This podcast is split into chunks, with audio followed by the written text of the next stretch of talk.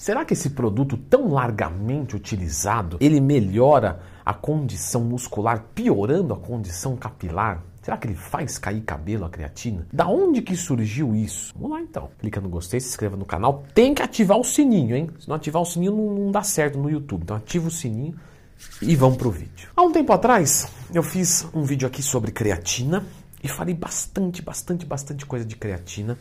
Então, sempre que tiver uma dúvida, lembra de procurar lendo Twin Mais Tema. Eu alimento essa biblioteca para que você pesquise. E lá eu recebi muitas perguntas das pessoas falando: pô, causa calvície? Tem interação com DHT? Então, vamos fazer um vídeo só sobre isso, porque isso é muito importante que vocês saibam. Bom, muito do conhecimento que nós temos aqui é, obviamente, por referência bibliográfica e por estudos. E eu sempre vejo né, um fluxo assim quase que normal. A pessoa não sabe nada, ela começa a pesquisar no blog, entende alguma coisa, aí acha que é dona da verdade, daqui a pouco vai ver que qualquer um pode escrever o que quiser num blog, inclusive num vídeo do YouTube, tá? Para não dizer que eu só ataco os outros também. Eu tenho blog, eu tenho vídeo no YouTube, mas eu posso gravar aqui qualquer besteira que eu quiser. Entende? É que eu não vou falar, mas posso. E aí depois a pessoa pula para os estudos acadêmicos, que nada mais é do, da onde eu busco e trago para vocês. Mas se você não confia em mim, tudo bem, fico triste, mas pode ir lá procurar, que é o que eu estou falando. E aí a pessoa acha que não encontrou tudo. Só que as pessoas normalmente param aí. Não pare aí. Seja um pouco mais crítico. Os estudos às vezes são financiados por pessoas interessadas num resultado X ou Y. Tem estudos que são ruins, tem estudos que são feitos em animais e toma-se uma conclusão. Tem estudos que não dá para controlar o grupo perfeitamente. Então assim, a gente tem muito estudo ruim. E aí filtrar esse estudo é que é embaçado. Mas indo adiante, da onde surgiu isso que a creatina faz cair cabelo? Foi de um estudo publicado em 2009. Nesse estudo foi acompanhado 20 jogadores de futebol americano, perdão, futebol americano não, rugby, mostrando que o suplemento de creatina que todos utilizavam aumentou os níveis de dihidrotestosterona e o DHT alto está influenciado com a queda capilar. Para quem quiser procurar esse estudo, é só procurar três semanas de suplementação de creatina monoidratada afetando a produção de DHT em jogadores de rugby é, idade universitária. Esse é o título do, do nosso artigo. Como que foi conduzido esse artigo, esse estudo, na verdade? Pegamos dois grupos, um grupo Placebo, nada. O outro grupo, 25 gramas de creatina por 5 dias e o restante do tempo, 5 gramas de creatina por dia. Esse é um estudo duplamente cego. O que é um, um, um estudo duplamente cego? É onde nem o pesquisador e nem quem está sendo avaliado sabe o que é placebo e o que não é. E é importante que seja duplamente cego, porque não torna tendencioso nem de quem está fazendo e nem de quem está tomando. O que aconteceu é que nesse primeiro grupo, mostrou-se um aumento de DHT acima dos 50% na primeira semana da utilização da creatina. E depois que saiu do período de saturação, ficou 40% mais altos os níveis de DHT. Com o DHT mais alto, nós temos uma interação pior, é, de, pior em termos de qualidade, com a próstata, com o couro cabeludo. Isso pode gerar, é, sim, uma queda de cabelo. Só que por que, que algumas pessoas têm essa tendência à calvície e outras não? Porque nós temos dois tipos de receptores. Na verdade, são dois tipos de folículos capilares. E nós temos um que tem o código genético muito favorável à perda capilar e temos outro que não. Esse segundo grupo que não tem essa tendência, esse, esse, essa, esse DNA propriamente dito, ele não vai experimentar queda de cabelo nenhuma. Ele vai ter a queda de cabelo normal de toda a vida.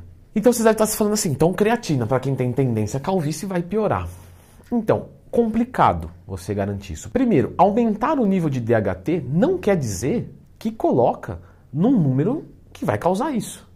Então a pessoa tem ali um DHT de X a Y, de repente o dela está aqui no meio, subiu para cá, está longe do valor de referência, não vai influenciar. Muitas pessoas que têm problema capilar já tomam finasterida, dudasterida, alguma esterida para controlar. Então, essas pessoas não vão sofrer com isso também, porque já está segurando.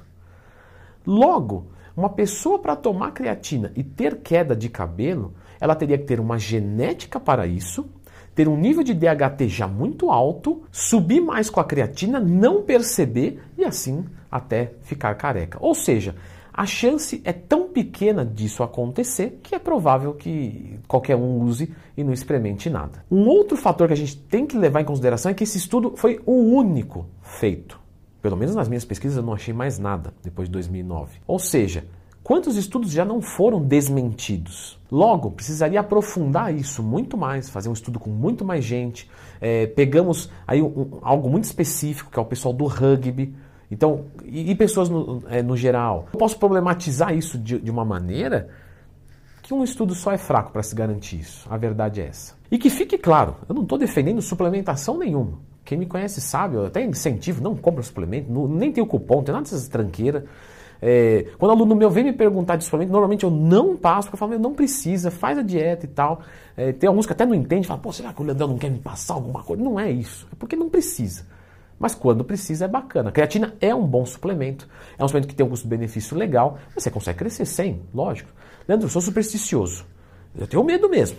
Aí se eu tomar creatina e ficar nervoso, vai cair o cabelo só de eu ficar nervoso. Então não tome. Fica tranquilo, você vai evoluir sempre. Outra coisa também é que foi observado que na fase de saturação teve um aumento maior e depois nas doses de manutenção menor. E ele veio caindo. Então, é, existe a possibilidade, a gente só vai saber isso disso estudando, né? Para ter certeza só estudando. Eu posso falar de achismo? Posso, mas aí fica chato, porque aí qualquer um fala o que quiser.